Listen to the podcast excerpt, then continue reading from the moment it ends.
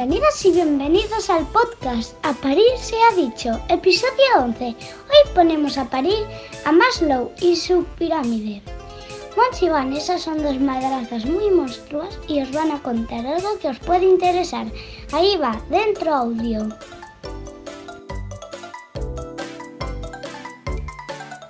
Buenos días, Monse. Buenos días, Vane. ¿Qué tal? Estamos, estamos aquí. Muy bien. ¿Y tú, cariño, cómo estás hoy?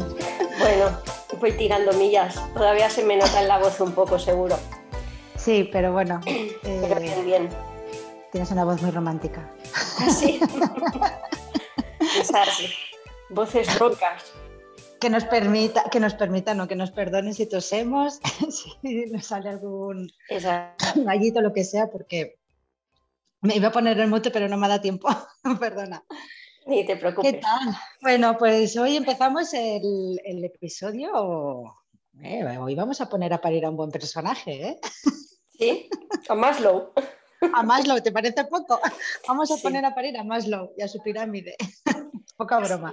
No, pues mira, es que eh, fue, es muy interesante porque eh, la idea esta de que te comenté, vamos a hacer algo sobre la pirámide de Maslow, eh, fue Hmm. porque precisamente vi, leí un, eh, un artículo donde lo ponían a parir. No a ¿Ah, parir. sí? Ah, cuenta, cuenta, cuenta. Se ponen a No. parir dices, pues yo también. Sí, no, porque en el mundo del marketing se comentaba que, que ya estaba un poco desfasada la teoría. Mm, Mm, Y entonces pensé, hoy tenemos que hablar de esto en el podcast. Se lo voy a decir a Vané. Bueno, a ver, es que como todas las teorías, eh, pues, pues eso, al final con el tiempo se van descubriendo más cosas, vamos aprendiendo y adaptándonos a la vida y puede que hayan cambios, claro que sí, no pasa nada. Tampoco.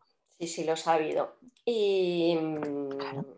y teníamos por ahí una escaleta de la que teníamos que hablar, ¿no? Sí, tú le haces si- caso a la escaleta. No, normalmente no le hago mucho ¿no? No, pero a ver, a ver, a mí vamos a, vamos a dar por hecho de que la gente conoce perfectamente la pirámide de Maslow, ¿o no? O, Bueno, vale, o la comentamos rápidamente. Sí, venga, coméntala rápidamente porque yo creo que es una desconocida para muchos. ¿Sí? Vale, Sí. bueno, pues eh, rápidamente, sin entrar en, en mucho rollo, la pirámide de Maslow es una pirámide que, que hizo Maslow para hablar de las necesidades humanas.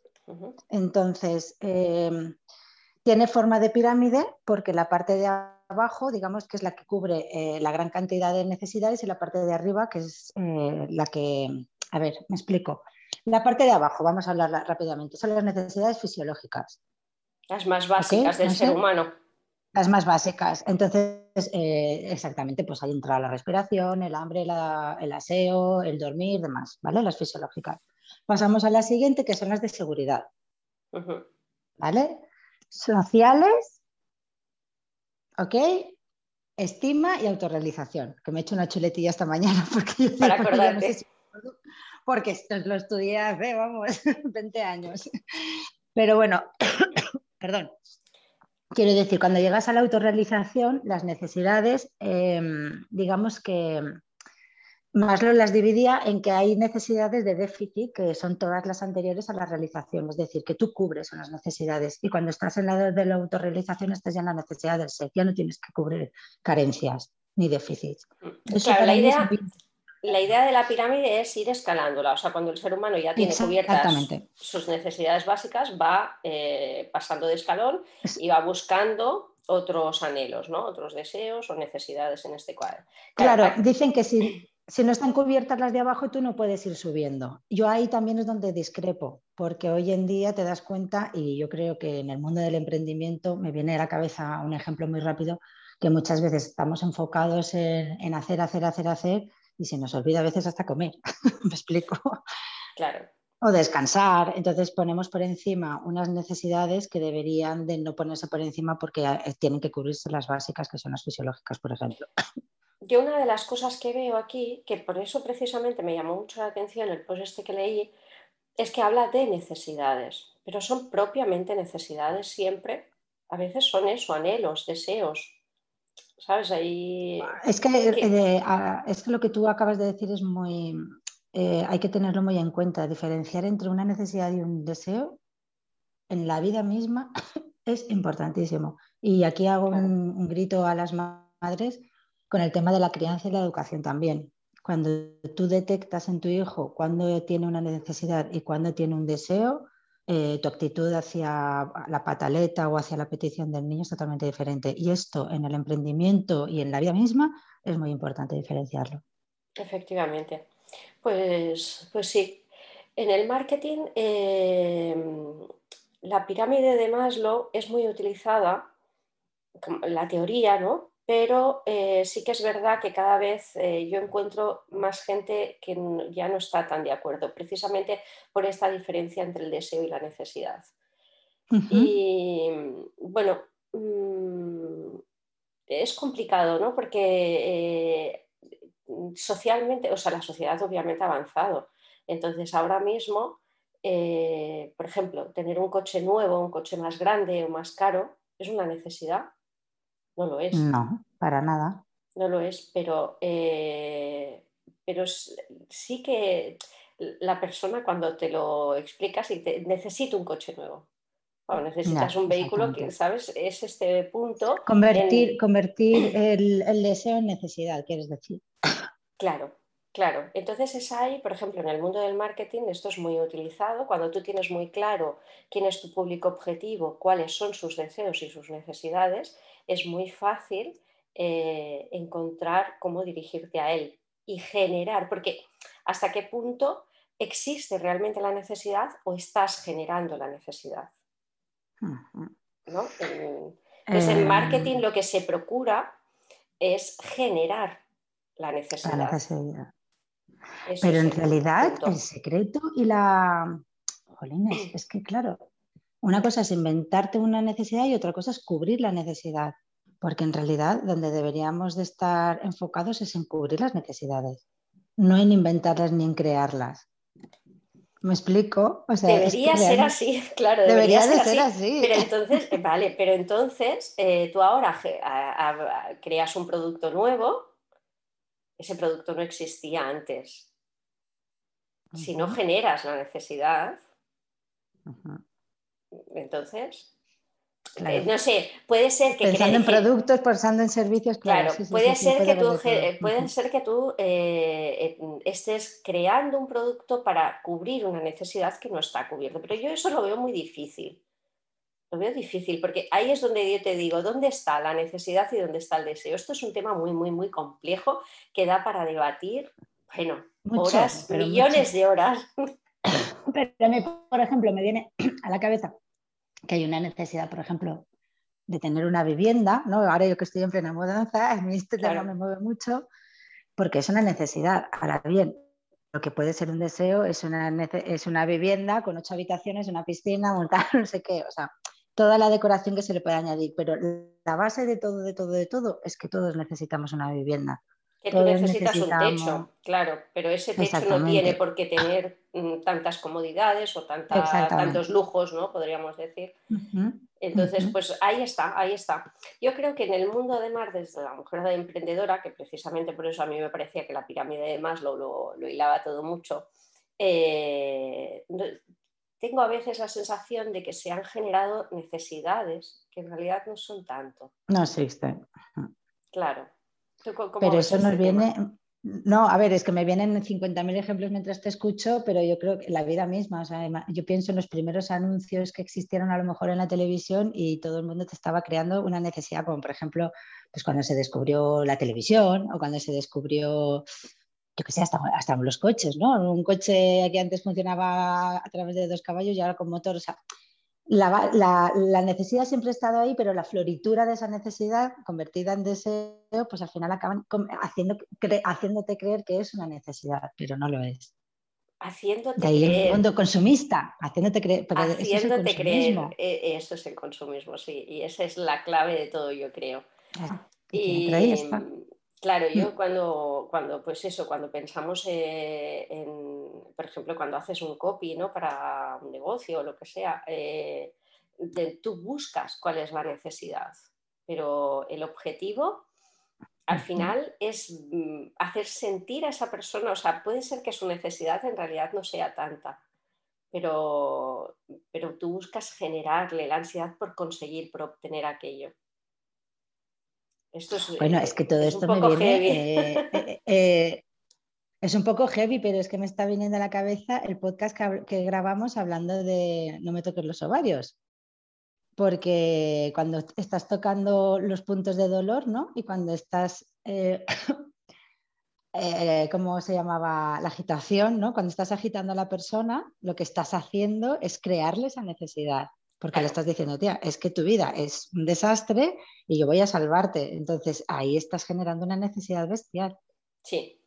en, el, eh, en, el, mundo mamá y emprendimiento, negocios y tal, mm, yo creo, por ejemplo, se nos genera una, un bucle en el que entramos muchas eh, yo también, eh, yo creo que en parte lo he superado ese bucle ya, ¿no? Pero, pero durante un tiempo estuve muy metida en él, que es el, nunca, el nunca ser suficiente, o sea, en el, estancarte, ¿no? Porque cada vez mm. aparecen cursos nuevos, mm, eh, nuevas formas de hacer las cosas, y entonces, ay, yo necesito eso, es que hasta que no tenga eso, yo no puedo trabajar, no puedo facturar. Esto sucede muchísimo. Yo no sé Esto si eh, me sucede a todas y me sigue pasando, claro que sí. Pero a ver, hay una pequeña diferenciación entre renovar o morir. O sea, yo también pienso que, por ejemplo, desde que estudié el máster de coaching hasta el día de hoy han habido muchos avances o han habido, no sé, eh, necesitas seguir formándote o actualizándote o reciclándote. O sea, eso eh, tiene que ser así. ¿Vale? no puedes hacerte un curso y un máster y decir que ya lo sabes todo y y te quedas ahí tan pancho. Vale, pero de ahí a lo que tú dices, creer que tienes la necesidad constante de estar, venga y venga y venga, porque si no, nunca voy a conseguir eh, llegar a este nivel para poder aceptar, ¿en qué, ¿en qué necesidad estamos ahí? Claro, el otro día hablábamos con una chica que se estaba preparando para ponerse en marcha y tal, eh, en este caso en el, en el sector de, mm, o sea, como secretaria virtual o mm, asistente virtual. Eh, y ella pues decía que explicaba que, era, mm, que lo estaba haciendo a su ritmo, poco a poco, eh, pero ese poco a poco y a su ritmo estaba ligado a yo tengo que seguir formándome. Entonces yo ahí era donde digo, pero ¿cuánto? ¿Cuánto tienes? O sea, ¿dónde pones el límite para tomar la decisión de, obviamente siempre tenemos que seguir formándonos porque eh, evoluciona el mercado. Y cambia, claro. Claro, los negocios online y tal eh, van mucho más rápido de lo que, o sea, nunca habíamos visto una evolución tan rápida. Tan rápida. Eh, en este mundillo, ¿no? Entonces, ahora con, con Internet, con el mundo online, pues esto se ha disparado y lo que valía, salen nuevas, mm, nuevos métodos de trabajo y tienes que estar constantemente al día. Pero es lo que tú dices, eso no es eh, necesidad de formación para, o sea, con un fin. O sea, el fin en este caso es estar al día, es el reciclaje, pero no puedes frenarte como profesional. ¿Sabes? Eh, tú ahí desde tu punto psicóloga, coach, ahí debes tener mucho que decir. A ver, es que... A ver, eh, eh, ah, bueno, que yo creo que esto también merece un capitulazo, lo del síndrome del impostor. ¿Cuántas eh, seguimos formándonos y formándonos y formándonos también porque piensas que nunca vas a valer lo suficiente como para ofrecer tus servicios o tu producto? Claro, pero fíjate, yo aquí creo que hay mucho, pero yo aquí creo que hay mucho marketing detrás. O sea, el síndrome del impostor existe, obviamente, está ahí, pero eh, cuando estás en un espacio tan, sabes que estás constantemente recibiendo estímulos, pues eh, eh, es ahí donde yo creo que este marketing em, enfocado a la mujer, al negocio femenino y todo esto, están generando, ellos mismos generan esa necesidad. Porque hay una necesidad también de reconocimiento, de estima, de logro, o sea, y tú cuando tienes esa necesidad, bueno, e-, esas necesidades son las necesidades de, reconocimiento, de estima, la que está por abajo de, la autorrealización, de la pirámide de Maslow. Entonces, te generan, em, cuando tú, por ejemplo, piensas que necesitas llegar hasta aquí para conseguir ese logro, tienes que hacer, hacer, hacer, hacer, hacer, haces em, es que no sé si me estoy explicando, es que lo tengo en mi cabeza, pero no sé si lo estoy explicando bien. La cuestión es que tú lo que tienes que hacer, sácalo, sácalo. Tienes que parirlo. que claro que hay una necesidad de logro, o sea, yo la tengo, claro que tengo una necesidad de hacer bien mi trabajo y claro que tengo una necesidad de que... Pero puedes, pero a ver, pero puedes hacer tu trabajo sin una formación más. Exacto, de ahí esas son las expectativas tan bestias ya. A ver, y también está un poco la autoestima ahí, ¿no? Pero entonces tú, te crees, pregunto, ¿tú crees que el mercado ahora, o sea, es un problema del mercado, como yo creo? Yo creo que es un problema del mercado, es un problema de que... Claro que es un problema del mercado. Claro, que fuera te generan esa, ansiedad de no de, ser de mercado y de redes, y claro, y las redes sociales aquí están haciendo mucho daño, señores.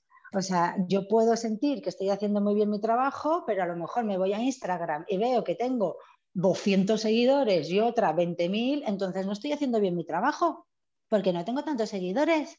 Y esto es así. Pero esto, sin embargo, no es así. Yo no, es así, pero es una cruda, es una cruda realidad que se está viviendo Yo conozco a muchísima gente facturando muy bien todos los meses, muy bien, o sea, viven muy bien y, tiene una comunidad muy pequeña. Lo que tiene son clientes, ¿sabes? Comunidad igual tiene menos. Claro, pero es, es, el mensaje que nos están metiendo en la cabeza. Si tú ahora de repente dices, yo soy fulanita de tal, y alguien de repente se te mete así por lo bajín y dice, vamos a ver quién es fulanita de tal, se mete en Instagram y de repente dice, wow, si tienes seguidores, esta tía vale. Ya está. Conclusión, y esto es una necesidad que te han metido en la cabeza de que tienes que ser, eh, pues eso, exitosa, valiosa, tal, con tus logros, pero tiene que ser un personaje público. Y es ahí donde entramos en un problema muy grande, porque cuando tú estás en ese momento de, autorrealización, de autorrealización, que puede ser un instante o un tiempo determinado de demás, tú no necesitas estar dando explicaciones sociales. Me explico, tú no tienes que hacer las cosas por los demás porque tienes esa preocupación de gustar, de, que te valoren, de que tal. No, la tienes, tú estás tranquilo contigo misma y tienes tu autoestima ya satisfecha y, creadita, por decirlo de una manera, entonces no tienes esa necesidad social. ¿Cómo se llega a ese punto? Em, ¿Cómo se llega a ese punto? Pues mira, ¿Cómo puedes llegar tanto. claro, ¿cómo llegas al punto de me la resbala lo que diga el resto? Pues con un trabajo de autoestima eh, importante es que si dependemos de la opinión de los demás más que de la opinión de uno mismo, ¿dónde vamos? No sé. Cuando tú estás en ese momento, claro, si tú estás en ese momento de autorrealización, lo primero es que tu opinión personal está totalmente eh, cubierta y satisfecha y lo que opinen los demás, porque ¿quiénes son los demás? ¿Quiénes son los demás? ¿De quién tienes tú en cuenta tu opinión? ¿De tus amigos, de tus familiares, de tu comunidad, del mundo del hater este que de repente te mete un comentario que tal? O sea, ¿quién, los haters. Yo adoro a los haters. ¿Tú te los claro, porque ahí te, dicen que tú vales. Claro, tú te quieres también a los haters. Hombre, claro que los quiero un montón. A mí, a mí Por eso nuestro programa se llama así. Yo a los haters los invito a todos a París, ha dicho. A todos. Sí, sí, a mí me gustan, me caen súper bien. Es que es así, Monse. Están en ese modo de críticas, de comparaciones, de juicios y tal, es lo que más te aleja a una autorrealización. Y ya está. Hala. Lo has dicho. Ya lo has sacado. Esto me encantaría hablarlo. Sí, lo, voy a sacar y lo voy a hablar. Esto me impactó tanto en la facultad que yo creo que fue lo único que, más retuve de, la pirámide de Maslow. Imagínate, ¿eh? ¿eh? sí, estaba el profesor hablándonos tal, no sé qué, es que lo recuerdo fantásticamente por eso.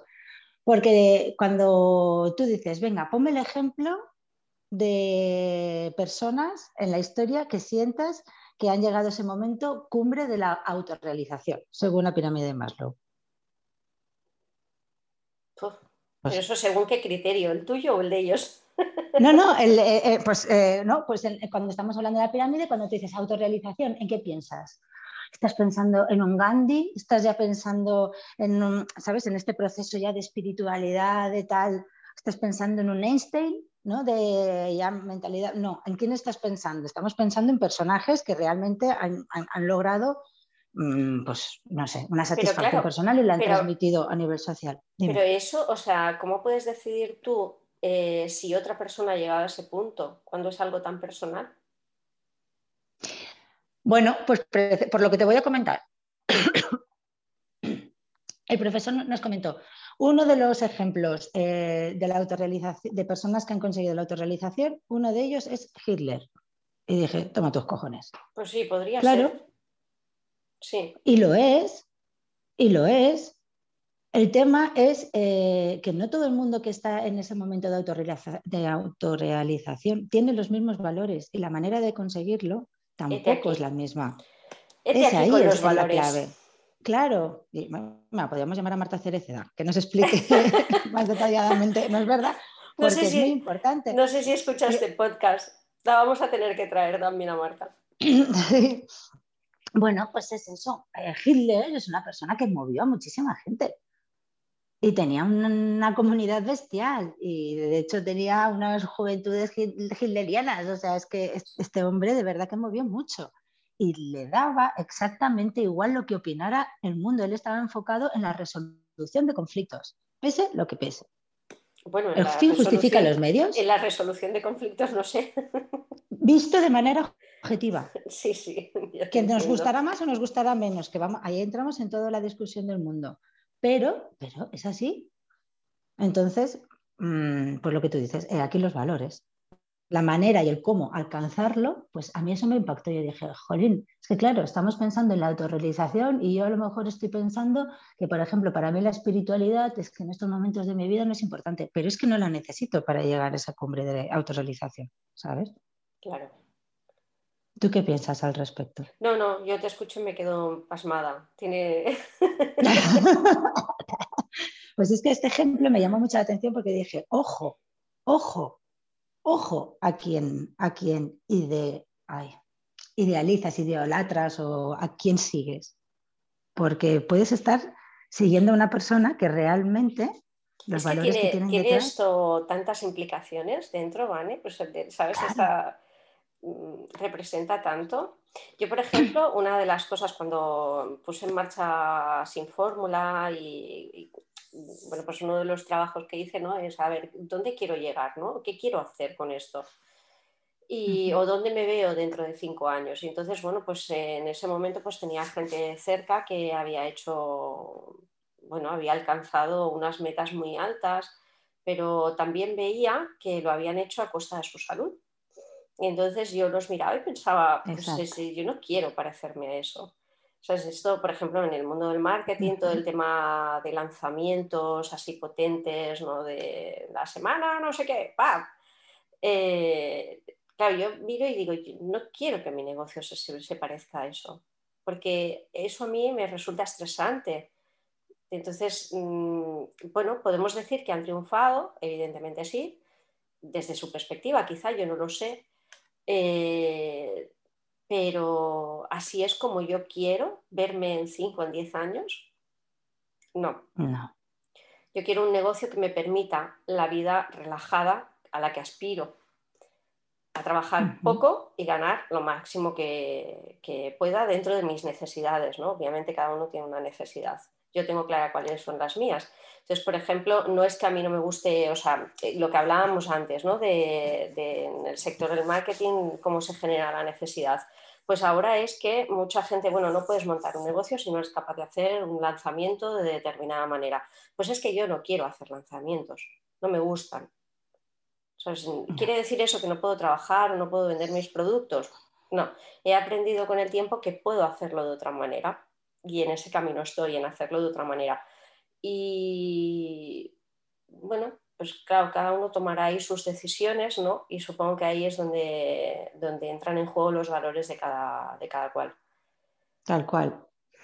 Y esto es importante tenerlo en cuenta porque como no lo tengas en cuenta se te puede ir también. Es que yo creo que esta gente que tú dices... Claro, porque socialmente, claro, yo que me manejo en este, claro, es que yo que me manejo en este mundo parece que si tengo que, tengo que estar atada a unas, a unas normas no escritas, ¿sabes? Entonces, pues no, pues me voy a salir de ahí. De ahí nació el nombre de Sin Fórmula. Es que yo no quiero la fórmula de otro, ¿no? Y le di muchas vueltas y yo siempre pensaba, vale, el copy hay que hacerlo, bueno, esto lo hablamos también en el episodio anterior, me parece que fue, el copy hay que hacerlo con determinadas fórmulas. No, no tienes por qué escribir copy. Cuando tú realmente sabes lo que estás haciendo, no necesitas una puñetera fórmula. Una fórmula. Claro, cuando tú estás emprendiendo, no tienes por qué calcar la fórmula que a otro le ha funcionado. Esos son los valores de mi, de mi marca en este momento.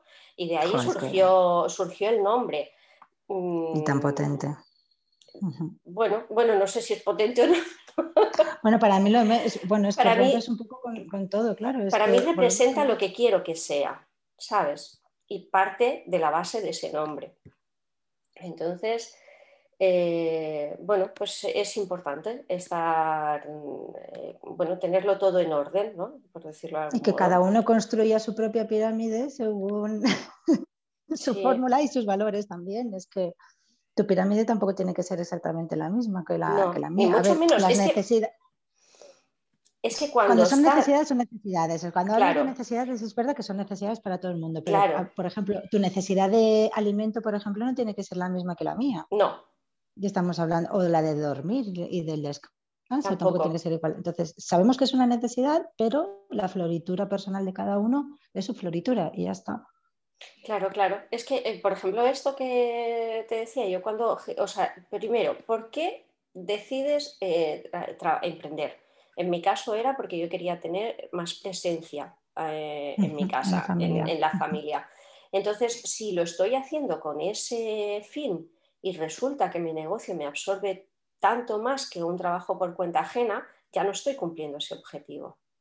Jomonse, pero es que eso está, está ahí. ¿Cuántos programas te venden para que tú trabajes desde casa para poder estar más tiempo con tus hijos y luego lo que haces es no estar con tus hijos? Precisamente. Y estar todo el día con él. Pero yo es que esto lo, y además lo conocemos también de cerca. Esto pasa sí o sí. Emprendes y quieres meterte en el mundo digital para poder estar en casa y lo que haces es no conciliar bajo ningún concepto, es imposible. A no ser que ya tengas tu negocio en marcha, que ya tenga sus funciones automáticas, que pueda ir generándote ingresos y a lo mejor ya puedes ir desprendiéndote o ir delegando ciertas tareas. Pero el arrancar un negocio y el arrancar un emprendimiento de verdad que no es nada conciliador. No, no, bueno, a ver, depende de cómo y según el tipo de negocio que tenga, bueno, ya sí, también. depende de cómo lo construyes, porque yo, una de las cosas que tengo clara es, eh, sin fórmula, tiene que ese, el objetivo de su, de su creación es ese. Entonces yo, eso es algo que no me puedo saltar. ¿Sabes? Porque si no ya deja de tener sentido en sí mismo. Sentido, exactamente. Claro, entonces eh, todos los pasos que doy siempre son pensando eh, eh, en aquello para lo que fue creado. Muy bien, Monse. Ha habido momentos, ha habido, obviamente, paso crisis y paso etapas, ¿no? Hay veces que digo, claro, que me he visto saturada y, pero precisamente en esos momentos es cuando cuando me siento, ¿no? Me siento frustrada y entonces, pues es que, ¿qué, cojones estoy haciendo? Y mm. así eso me ha llevado a, decir que no a gente hoy, mm, a que hayan salido proyectos interesantes, pero no, mm, pues no, no, no estoy para hacerlos ahora, no puedo llevarlos a cabo, aunque me gustaría.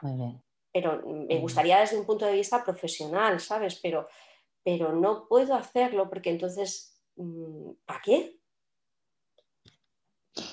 ¿Sabes? El, eh, el estar en coherencia y en consonancia con tus pensamientos y con tus hechos, para mí es la clave máxima de la autorrealización. Sí, pero esto yo me doy cuenta de que no es nada fácil, porque socialmente te llevan, te llevan, te arrastran, porque yo estuve mucho tiempo en ese punto de tengo que hacerlo así porque así es como lo hace todo el mundo. Y si lo hacen así es porque eso funciona. Y entonces intentas imitar algo que para ti no, encaja. es como la educación de los niños, ¿no? Lo que hablábamos con Guafa también, eh, que ahora venga, voy a decir, la disciplina positiva funciona, Eh, mm, entonces, como, eh, ¿de qué fue de lo que hablamos de, en el episodio con Guafa? Del, tema de, la, de, la, validación de sentimientos, ¿no? Mm. Si tú tienes un niño que cuando le dices, ay, estás triste, te pega un manotazo, porque me, estoy triste, pues claro que estoy triste, si me has reñido o algo, ¿no? Ahora estoy triste y enfadado. Sí, sí, claro, y encima me estoy triste, enfadado, rabioso. claro, pues mm, que eso sea un método, una, no sé, una herramienta para, pues a lo mejor no es válida para todo el mundo. Pues no, no podemos. Mm, pues mira, volvemos a retomar lo mismo, ¿no? Cada familia también tiene que tener su fórmula. Así es que. Claro. Ya está, ya está. Pero sí que es verdad que lo importante y lo más sano, mental, física y psicológicamente, es estar alineado. Yo eso lo tengo clarísimo y para mí es mi objetivo de vida. Pensar, sentir, hacer. Pensar, sentir, hacer. Siempre en la misma línea. Esa es tu fórmula. esa es mi fórmula. Es que si no. ¿Y cómo va tu fórmula? Pues, hombre, adaptándome también, cariño, a ella. Por ejemplo, estas dos últimas semanas eh, se me han desequilibrado muchas cosas. Y, bueno, pues las he tenido que atravesar y, oye, con un par, pero no ha sido fácil. No ha sido fácil. Ni, ni he terminado de atravesarlo y ya está. Pero es que negarlo tampoco sirve de nada. No sirve de nada, hay que vivirlo y ya está. Oye, estoy estresada, estoy hecha polvo, estoy tal, estoy, pues ya está. ¿Por qué no? Si en el, porque cuando lo vives y lo atraviesas es cuando estás en coherencia. En coherencia no significa que está todo bien, en coherencia es que si estoy sintiendo esto, lo estoy viviendo y lo estoy superando. Eso es, y es, a partir de ese momento yo creo que puedes trabajar, cuando te, das, o sea, aceptas que, que estamos jodidas, no pasa nada. Estamos jodidas, y ya está, y no pasa nada. Y hay que decir que realmente que hay situaciones que te desbordan. Y no pensaba para nada que, bueno, porque hay factores que tú puedes controlar y piensas que si lo tienes todo controladito no te van a desbordar, pero cuando empiezan a llegarte factores externos por todas partes y a punta pala, dices, espera que estoy haciendo la ninja, chu, chu, chu, chu. intenta controlarlo todo y llega un momento donde no puedes y ya está. Y ahí es donde entra, pues, pues eso, la batalla interna. Pero si volvemos a lo mismo, si estás tranquilamente alineado y dices, yo acepto el percal que me está cayendo encima, a ver cómo lo acepto. Bueno, yo lo acepto, pero ¿y ahora qué narices hago con esto? Pues ya está, pues es que resolverlo, Monse, resolverlo. Resolver. Poner soluciones. Yo soy mucho de poner soluciones. En casa, mira, cuando eh, en, la familia a veces me dicen que, tengo un problema de que soy demasiado, demasiado cabeza fría, porque hay veces que nos te enrolas en una conversación, ¿no? Y dices, vale, estoy poniendo aquí todos los puntos malos, estoy hablando de todos los problemas, vale, pero, hey, ya está, ya hemos dicho que hay un problema, vamos a poner una solución. Y ahí es donde mucha gente se estanca en mi casa pasa, ¿no? Porque yo siempre, ya no me hables más del problema, eso ya lo hemos tratado. Ya está. Hay, que pasar a otro punto. Y, esto, mucha gente tiene grandes problemas para, o sea, se sigue, se queda ahí en esa rueda de hámster, me pasa esto, me pasa que yo no puedo con esto, no, pa, pa, pa, pa, pa, pa, vale. Pero en algún momento tienes que parar, ¿no? También y decir... es que esto, esto es todo un mundo lo que estás diciendo. Yo, por ejemplo, tengo necesidad de resolver a nivel emocional. Yo si no resuelvo a nivel emocional, no, no sigo avanzando. Por eso para mí es importante vivir la emoción, porque si la bloqueo o, la camuflo o la tapo, eh, va a salir y va a salir en otro momento incluso hasta más disparada o más potenciada. Eso es así. Entonces yo necesito resolver a nivel emocional. Pero lo que tú dices, por ejemplo, ahí es que entra, pues puede entrar de todo. Es que una lucha de egos. Aquí siempre está el, victimista y, el, víctima que dices, es que claro, es que yo, y es que tú me has hecho, es que tú me has hecho, y hasta que no consiguen tener la razón, no pueden pasar a la solución. Porque la solución no les interesa, les interesa tener la razón. Y eso está en todos los sitios. En todas partes, sí. y esto yo va a ser, creo que va a ser mi primer producto que saque. ¿Sí? Sí. Hablar de esto y resolver esto. Estoy muy, y además por lo que me ha pasado últimamente, estoy muy, muy, muy, muy impactada al ver eh, cómo, eh, pero em, es, por, es, por, falta de, de, saber y de toma de conciencia, de que la gente no es, no es, consciente de que no está siendo responsable con, con la parte que le toca. Entonces entran en el victimismo. Y el victimismo es que le echan la culpa al otro y la responsabilidad al otro. Y se pasan la vida así, siendo víctimas, víctimas, víctimas. Y es porque les faltan recursos y le faltan, o, o, simplemente les falta el darse cuenta de que eso no es así, que esa parte te toca a ti y resolverla a ti. Y que entonces es cuando dejas de ser víctima. ¿Me explico? Es que para mí esto es un tema tan... O sea, aquí es que, eh, podríamos, podríamos decir que generan la necesidad de ser víctimas. Claro. ¿Ves? Aquí porque está la eres, necesidad de Maslow. Cuando tú eres, claro, porque tú cuando eres víctima, además, ¿qué buscas? El consuelo, el, el consuelo claro. la, la, la, familia, la social, la amistad. Entonces tú piensas, o cuánta gente te viene a la cabeza, seguro que si alguien nos escucha estará pensando en alguien que vive en un pleno victimismo. Y no sí. voy a entrar en temas de religión, ni voy a entrar en temas de política, ni nada de esto, porque todo esto es muy discutible y respetable. Pero por ejemplo, no sé si esto lo hemos hablado alguna vez, en mi casa siempre se ha vivido el tema del cristianismo como por mi culpa, por mi culpa, por mi gran culpa y dándote manotazos en, en, en, el pecho. Entonces, sí. siempre hemos vivido que la mujer, sobre todo, y nosotros éramos los culpables de todo lo que podía pasar, tanto en la familia como... Entonces, cuando tú cambias la culpa por la responsabilidad, la vida es otra. La vida es otra. Y el podcast es otro. Eso te iba a decir, digo, el podcast se nos va, bueno, pero se nos va siempre, ¿vale? Se nos va siempre, tía, ni escaleta, ni, ni, ni escaleta automática, ni escaleta.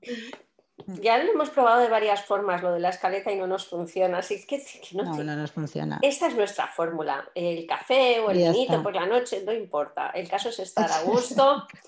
Yo creo que ahí fuera. No sé ni cuánto tiempo llevamos. Pues no sí, sé, pero, pero, yo creo que podemos dejarlo aquí porque ya le hemos dado bastante matraca al Maslow. Hoy hemos estado serias, ¿eh? Hoy hemos estado. ¿Sí? no, aunque. bueno, ya nos comentarán. Yo creo que venimos de unas semanas también muy intensas y a lo mejor teníamos también necesidad de hablar de todo esto, sacarlo. Ha sido muy intenso. Pero es importante sí. para mí. Es sí, que el, el, el... Importante también, ¿eh? Lo que hemos hablado, Monse. Sí, sí, sí. Sí, yo creo que sí. Eh, nos podríamos extender eternamente, está claro. Pero, pero vamos a dejarlo aquí, ¿no? ¿Qué te parece? En el próximo episodio creo sí, que más tendremos... que nada por el tiempo. Sí, y en el próximo episodio creo que tendremos invitada. Y. Mm. Sí. Pero que sepas ¿A quién que, de todas las. Que sepas que estoy buscando un invitado. Es que, es que me apetece un montón. Me apetece un montón tener una testosterona aquí en medio. Sí, pues es, estoy buscando un invitado, pero bueno, de momento creo que tendremos invitada. Vale, eh... y, y, si hay alguno que se ofrezca. Ah, bueno, ahí lo dejamos. Ofrezca, ¿eh? Si ahí hay algún oyente si hay alguien que, que, nos está escuchando. Que crea que puede ofrecernos algo de interés, pues, pues nada, que Muy nos bien. escriba. Espera, que nos escriban este podcast todavía está pariéndose, podríamos decir, ¿vale? Entonces el otro día me dijeron, oye, es que no se, ah, encuentra, sí, en sí, no se encuentra en ningún sitio, me dijeron.